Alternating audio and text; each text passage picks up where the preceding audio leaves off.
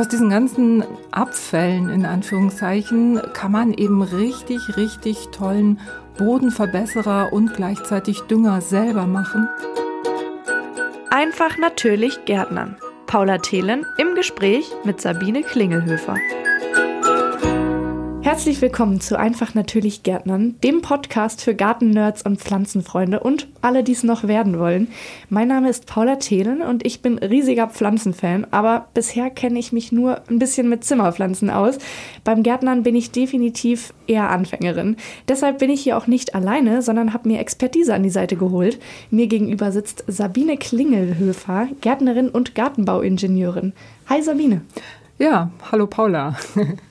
Schön, dass wir hier jetzt über das Gärtnern sprechen. Das ist eins meiner äh, Lieblingsthemen definitiv und deswegen habe ich auch meine Leidenschaft zum Beruf gemacht. Ähm, ich arbeite jetzt bei Neudorf und das Gärtnern fasziniert mich immer wieder. Ich bin auch zu Hause natürlich Gärtnerin, habe einen Nutzgarten, habe Stauden, eine Blumenwiese und auch ein bisschen Rasen und habe immer noch richtig viel Spaß daran.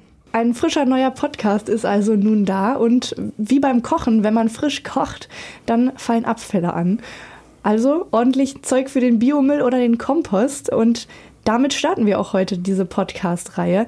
Wobei ich sagen muss, soweit kenne ich mich schon aus. Ein Kompost ist nicht einfach nur ein Haufen Abfall. Sabine, warum kompostieren Gärtnerinnen und Gärtner? Was verspricht man sich davon? Hm. Also ich habe auch am Anfang überlegt, wie bringe ich rüber, dass es kein kompliziertes Thema ist, äh, aber dennoch ein nicht minder wichtiges Thema. Und ja, ich fange einfach mal an. Also Kompostieren gehört zum echten Gärtnern für mich einfach absolut dazu. Also mir blutet das Herz regelrecht, wenn ich ähm, nicht alles im eigenen Garten kompostieren kann, wie irgendwelchen Strauchschnitt und den dann weggebe, weil aus diesen ganzen Abfällen in Anführungszeichen kann man eben richtig, richtig tollen Bodenverbesserer und gleichzeitig Dünger selber machen. Und der Boden wird so viel besser, wenn man Kompost hinterher ausbringt, wenn man, wenn er dann fertig geworden ist. Ähm, ich glaube, das können sich Gartenlaien kaum vorstellen. Also das ist ein Eldorado für Regenwürmer dann im, im Garten, für alle möglichen Organismen. Und es ist einfach eine wahre Freude, in so einem lockeren, fruchtbaren Boden zu gärtnern. Ich habe Nachbarn, die mit der Spitzhacke im Garten unterwegs sind, weil der Boden so fest ist. Und bei mir, ich kann ganz entspannt meinen Spaten da reinstechen. Der ist butterweich, der Boden. Und ständig äh, kille ich dabei leider ein paar Regenwürmer, weil ich so viel im Garten habe. Also kompostieren ist das Beste, was man für den Boden und letztlich damit auch für die Pflanzen machen kann. Was passiert denn beim Kompostieren? Was, was ist das überhaupt genau? Also ich glaube, es sind noch gar nicht alle Organismen so richtig untersucht, die überhaupt beim Kompostieren mitarbeiten. Kompostieren heißt, dass aus diesen äh, organischen Abfällen ähm, Stück für Stück immer kleinere Stückchen werden. Erst kommen die großen Asseln, andere Käfer, die, die erstmal das ganze Zeugs klein nagen. Und je kleiner es ist, umso besser können dann ähm, Mikroorganismen, Bakterien, Pilze ansetzen und das dann immer weiter zerkleinern, ähm, so dass hinterher praktisch nur noch die, die äh, Basisbestandteile da sind. Ähm, und so werden dann aus diesen Kohlstrünken und Laub zum einen sogenannter Dauerhumus, der auch lange im Boden bleiben kann hinterher. Und vor allen Dingen werden äh, daraus auch Nährstoffe, die die Pflanzen hinterher aufnehmen können. Jetzt hast du gerade schon das Wort Humus fallen lassen. Wer Gartenanfänger ist, so wie ich, wird damit nichts anfangen können. Aber ich weiß, das ist ein Satz, den ich aus der Schule behalten habe. Den werde ich wahrscheinlich auch noch wissen, wenn ich 80 bin. Das Blatt zersetzt sich und wird zu wertvollem Humus. Was ist dieser wertvolle Humus? Das ist, äh, das ist sozusagen so die Essenz der organischen Materie, sag ich mal. Also Humus, wenn der an der Luft bleibt, kann der sich auch immer weiter zersetzen und wird letztlich zu den ähm, mineralischen Einzelteilen, also zu Stickstoff, Phosphor, Kalium und so weiter. Wenn man ihn aber in den Boden einbringt und wenn er da ähm, im Boden bleibt, dann zersetzt er sich lange nicht so schnell und lockert den Boden einfach auf. Und außerdem hat Humus so eine ganz große Oberfläche. Also das kann man sich vorstellen, wie so ein Röhrensystem aus lauter feinen Röhren und verschiedenen Schichten. Und an jeder dieser Schicht können sich Wasser und Nährstoffe andocken und so gespeichert bleiben im Boden. Das heißt, wenn ich einen humusreichen Boden habe, dann habe ich automatisch eine bessere Wasserhaltefähigkeit im Boden. Der Boden kann Wasser besser speichern und an die Pflanzen abgeben und äh, auch Nährstoffe besser speichern. Und das ist das, was ich will. Ich will ja nicht ähm, den gießen im Sommer und wusch, dann ist das Wasser wieder weg, sondern ich will, dass der Boden die Fähigkeit hat, sowas festzuhalten. Und das kann ich mit Humus zum Beispiel erreichen. Und wie lange dauert es, bis aus dem Kompost, den ich gesammelt habe, so ein wertvoller Boden wird? Das ist ganz davon abhängig, wie ich den behandle. Also viele kennen, glaube ich, diese offenen Komposthaufen. Vielleicht hat der eine oder andere den auch im Garten. Da schmeißt man einfach alles drauf. Und nach zwei Jahren oder so, dann ist die oberste Schicht vielleicht so eingetrocknet, aber im Inneren ist so krümeliger Boden entstanden. Und den kann ich dann im Garten ähm, ausbringen. Das kann man so machen, wenn man viel Platz hat.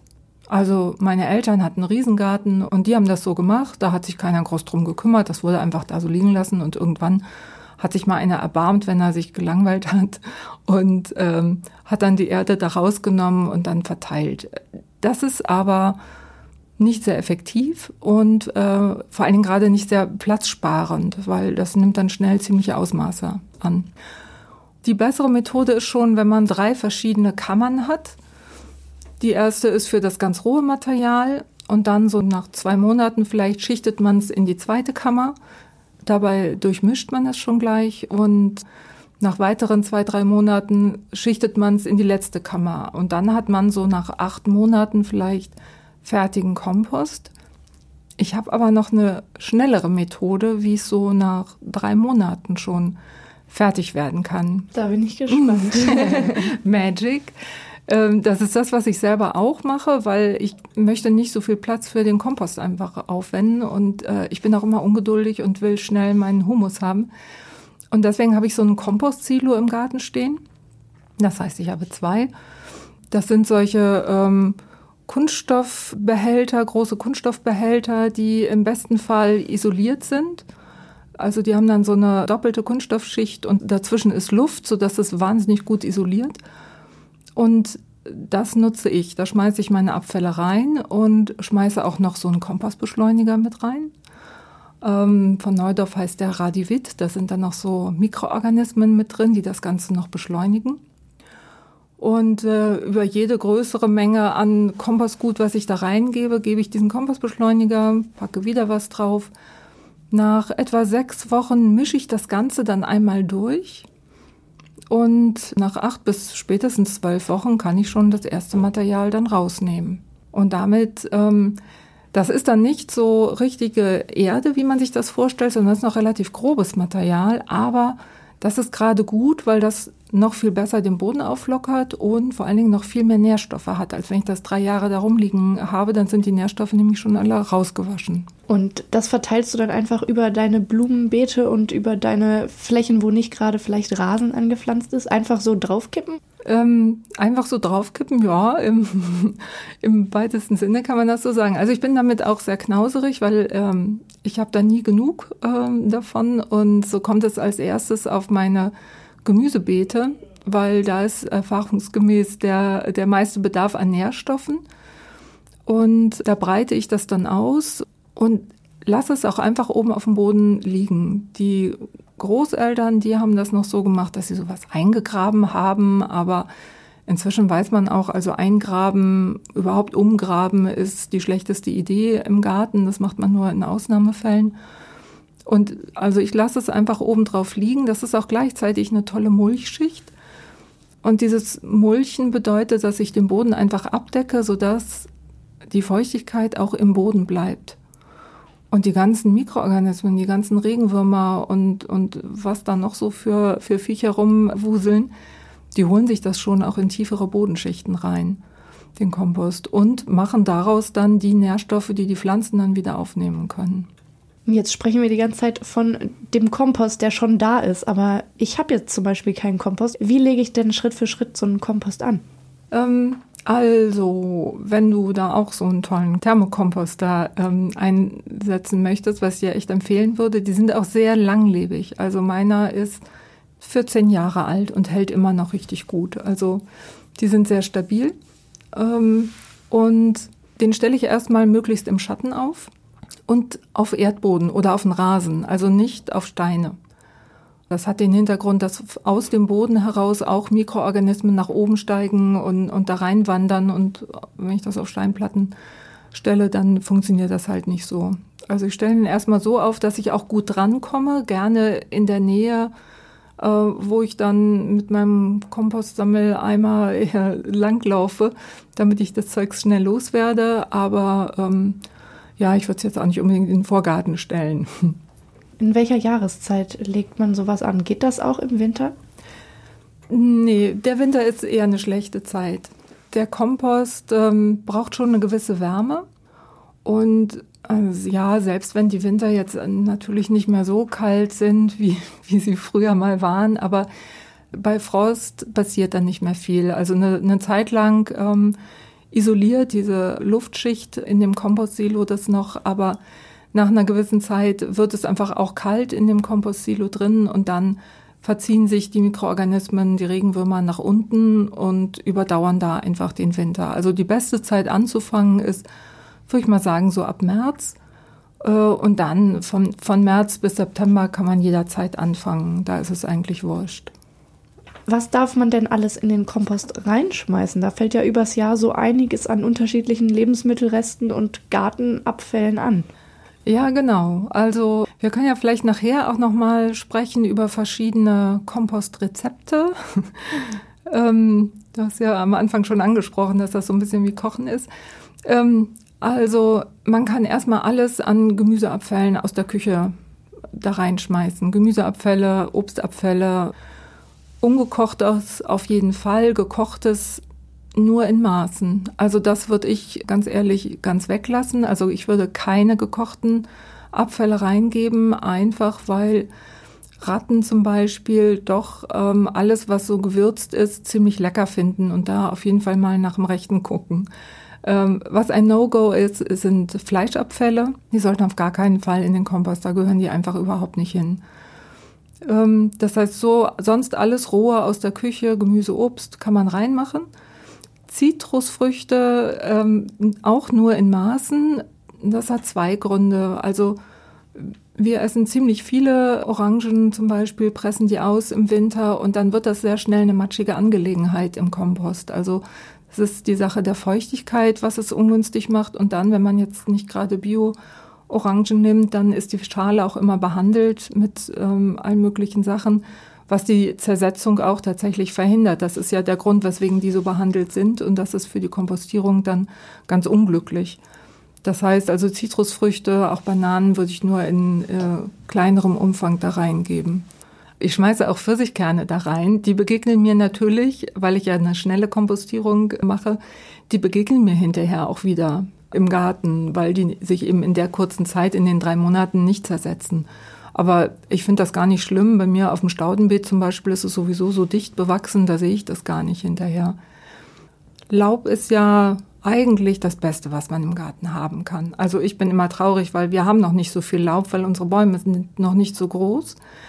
Ähm, Laub hat im Garten eigentlich nur auf dem Rasen nichts zu suchen, aber ansonsten auf den Beeten, im Gemüsebeet, man kann nichts Besseres tun, als eine fette Schicht Laub auf die Beete bringen, weil die Regenwürmer stürzen sich drauf, alle anderen Organismen auch, und der Boden ist richtig schön abgedeckt und kann sich über den Winter gut erholen.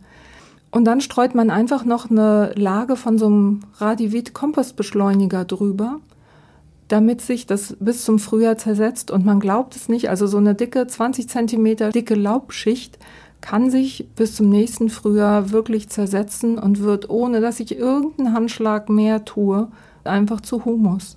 Und ist ein Dünger und ist ein Bodenverbesserer und ist einfach toll.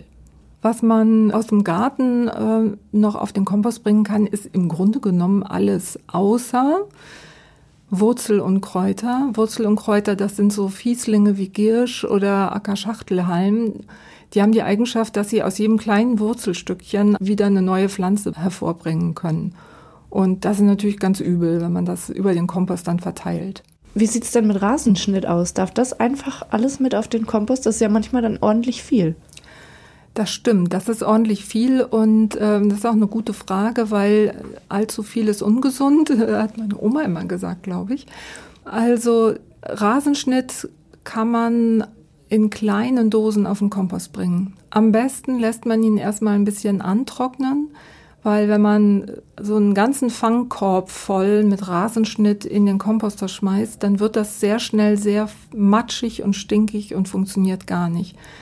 Was super ist, wenn man einen Schredder hat und im Herbst schön holziges Material geschreddert hat und das, dieses Schreddermaterial dann mit dem Rasenschnitt vermischt.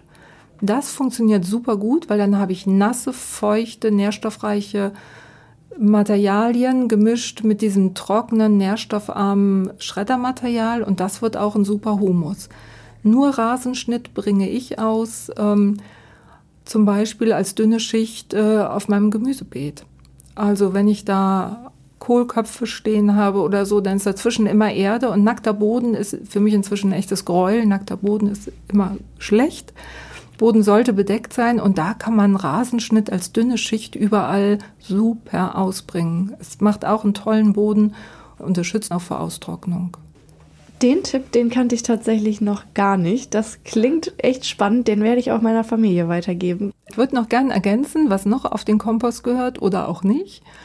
Und zwar ähm, kranke Pflanzenteile. Das ist auch so ein, da muss man ein bisschen gucken. Also echter Mehltau zum Beispiel, der macht keine Probleme, aber Schorf zum Beispiel oder die Krautfäule, wenn da die Pflanzen befallen sind, das würde ich auch nicht unbedingt auf den Kompost bringen, weil wenn der Kompost nicht heiß genug wird, diese Krankheitserreger nicht abgetötet werden und sich dann eben wieder verbreiten können im nächsten Jahr. Also alles, was krank ist, so ein bisschen mit Vorsicht genießen und dann ist ganz wichtig, dass ich alles, was ich reinschmeiße, möglichst klein kriege. Das ist bei Blättern nicht so die Sache. Also ich kann auch ein großes Rhabarberblatt reinschmeißen, aber alles, was so holzig ist, das sollte ich möglichst klein schneiden. Warum? Weil, na, wenn du dir so vorstellst, so ein Regenwurm, wie viel Spaß hat der wohl mit seinen nicht vorhandenen Zähnen an solchem Strauchschnitt und so. Also die kriegen es schlicht nicht klein, beziehungsweise kriegen sie schon, aber es dauert einfach. Und so schnippel ich das Zeugs dann entweder mit der Rosenschere klein und jedes Jahr überlege ich, ob nicht doch langsam Zeit wäre, sich einen Schredder zu besorgen.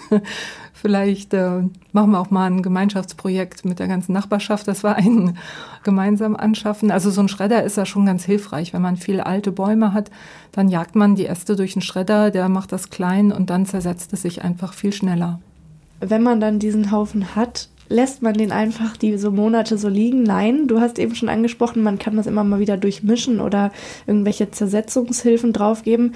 Muss ich sonst noch was beachten bei der Pflege? Ja, also es ist vielleicht nicht so kompliziert, wie manche denken, aber es ist auch nicht so einfach, wie manche denken. Ähm, also alles reinschmeißen und dann einfach nur warten und hinterher das fertige Zeugs rausholen, so läuft es meistens nicht. Einfach weil es darauf ankommt, was ich reinschmeiße. Also wenn ich jetzt ganz viel Küchenabfälle habe, was grundsätzlich eher so ziemlich feucht ist, dann muss ich damit rechnen, dass es so feucht ist, dass ähm, es anfängt zu müffeln. Das ist ja auch das, wovor die Leute oft Angst haben. Oh, Kompost, nee, das stinkt ja immer. Und wenn es stinkt, ist immer ein Zeichen, da läuft was falsch, ähm, da ist es zu feucht. Und dann streue ich einfach entweder trockene Sachen rein oder ich zerreiße Eierpappen oder andere unbedruckte Pappen, äh, die Feuchtigkeit aufsaugen. Äh, man kann auch so ein Bentonitmehl reinstreuen, was auch Feuchtigkeit aufsaugt und ähm, auf die Weise sorgt man dafür, dass, dass die Feuchtigkeit wieder stimmt. Also Kompost sollte grundsätzlich so feucht sein wie ein ausgedrückter Schwamm, so als Idee. Okay, das ist natürlich schon mal eine Richtgröße. Du hast gerade gesagt, ähm, Eierpappe kann man reinschmeißen in kleingerissenen Stücken. Wie sieht's aus mit Zeitungspapier? Das ist jetzt natürlich bedruckt, aber man erlebt es ja doch immer wieder. Viele wickeln ihren Biomüll in Zeitungspapier ein. Ja, ich mache das auch gelegentlich. Also äh, jetzt nicht jeden Tag und auch nicht jeden zweiten Tag, aber irgendwie, wenn es gerade in der Küche so passt und äh, so große Mengen sind, dann mache ich das genau so, dann zersetzt sich das. Und also ich denke mal, diese, diese kleinen Menge an Druckerschwärze in dem großen 500 Liter Fass in einem Komposter, das ist schon vertretbar, das kann man machen. Das ist also richtig. Was machen denn viele falsch? Da gibt es sicherlich einiges, oder? Ja, also manches. Also eben gerade diese Feuchtigkeit ist so ein Thema und auch deswegen ist dieses Durchmischen so wichtig, weil nur dann sehe ich überhaupt, wie ist denn gerade die Lage. Es kann ja auch passieren, dass ich so eine ganze Schicht an gleichartigen Materialien reingeschmissen habe und die bappen dann so fest zusammen und übereinander, dass da kaum Luft zwischenkommt. Und wenn keine Luft dran ist, dann haben die Mikroorganismen auch keine Luft und die Würmer und fühlen sich da nicht wohl und vermehren sich auch nicht anständig. Das heißt, dadurch, dass ich es durchmische, und das mache ich vielleicht Gott, alle drei Wochen ungefähr, mische ich da mal ein bisschen rum mit so einer Grabegabel, rühre ich da einfach so ein bisschen rum. Und dann sehe ich ja, ob es zu nass ist, ob sich irgendwelche Sachen nicht so gut zersetzen oder auch ob es zu trocken ist. Wenn ich zum Beispiel Ameisen im Kompost habe, das kommt auch manchmal vor, dann weiß ich genau, ups, das ist hier zu trocken, wenn sich Ameisen wohlfühlen. Und dann kommt einfach mal eine Gießkanne Wasser mit rein. ist vielleicht ein bisschen ungewohntes Bild, aber das kann man einfach machen. Wenn, wenn man sieht, es ist super trocken hier, dann einfach mal ein bisschen Wasser drauf gießen und läuft wieder. Also immer ein bisschen Wasser dazugeben, durchrühren. Das klingt schon wie in der Küche. Die Küchenabfälle sind auch schon drin. Du hast es eben angesprochen. Es gibt Rezepte für einen Kompost. Was hat es damit auf sich? Ja, genau. Also es gibt ja Leute, die, ähm, die haben wirklich nur einen Garten mit Rasen und Hecke und sonst gar nichts. Da, da kommen keine Gartenabfälle zusammen. Ähm, die haben aber trotzdem Küchenabfälle, weil Obst und Gemüse ist, ist ja hoffentlich jeder. Und ähm, so gibt es auch ein Rezept nur für Küchenabfälle. Und zwar kann man das auch in so einem äh, Thermokomposter gut machen.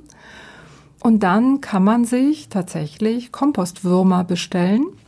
Das bieten wir von Neudorf auch an. Das heißt, ich kaufe dann so einen Bestellgutschein im Fachhandel und äh, damit bestelle ich dann einen Eimer Kompostwürmer. Das sind keine Regenwürmer, sondern Kompostwürmer. Und die kommen dann per Post zu einem nach Hause, oder wie? Genau so. Die kommen per Post nach Hause. Das ist dann so ein, ich glaube, so ein 5-Liter-Eimer. Und die werden nicht verschickt bei Temperaturen über 30 Grad und unter 5 Grad, weil das sind ja Lebewesen und die fühlen sich dann nicht wohl, aber ja, dann kriege ich so einen Eimer geschickt und den kippe ich einfach in den Komposter auf die schon vorhandene Lage mit äh, ersten Küchenabfällen. Und die wühlen sich dann da durch. Und immer wenn ich wieder was nachschiebe, dann fressen die das weiter durch und ich kann dann auch unten irgendwann das fertige Material rausnehmen. Der Vorteil ist halt, dass die Kompostwürmer das gar nicht so schlimm finden, wenn es so feucht ist. Das können die ganz gut haben. Ich äh, bin soweit versorgt mit einigen Infos. Ich könnte einen Kompost anlegen, wenn ich jetzt den Platz dafür hätte. Ich würde sagen, man kann zusammenfassen, so ein Kompost ist echt eine gute Sache und liefert wortwörtlich haufenweise wertvolles Zeug für den Garten. Ja, ich hoffe, dass sich manche jetzt doch daran trauen. Wir machen ja auch ein Transkript hierzu. Man kann das alles auch nachlesen. Da werden wir auch noch einige Links rein schieben, wo man äh, nochmal genauer gucken kann oder man kann uns auch anrufen bei Neudorf. Ähm, ich kann nur jeden anstacheln, macht es einfach, fangt einfach mal an und es ist nicht so schwer, wie man sich das vielleicht denkt. Danke dir, Sabine, für den ganzen Input. Ich freue mich schon auf die nächste Folge mit dir. Ich glaube, das Gröbste zum Thema Kompost dürfte beantwortet sein. Falls noch irgendwelche Fragen offen geblieben sein sollten, dann hilft da die Firma Neudorf gerne weiter. Einfach via Facebook, Instagram oder neudorf.de die Fragen stellen und da gibt es dann alle Antworten. Sabine, wir sehen uns in zwei Wochen zur nächsten Folge. Da geht es nämlich darum, wie wir jetzt frisch zum neuen Jahr ein Gemüsebeet selbst anlegen können. Deshalb, es bleibt spannend. Ich freue mich drauf. Ja, ich freue mich auch drauf. Hat mir total Spaß gemacht, das Gespräch mit dir. Und ich bin gespannt, wann du den ersten eigenen Garten hast. Danke, ich bin auch sehr gespannt. Bis bald. Tschüss. Das war der Podcast Einfach natürlich Gärtner mit Paula Thelen und Sabine Klingelhöfer. Mehr zum Thema gibt's auf neudorf.de.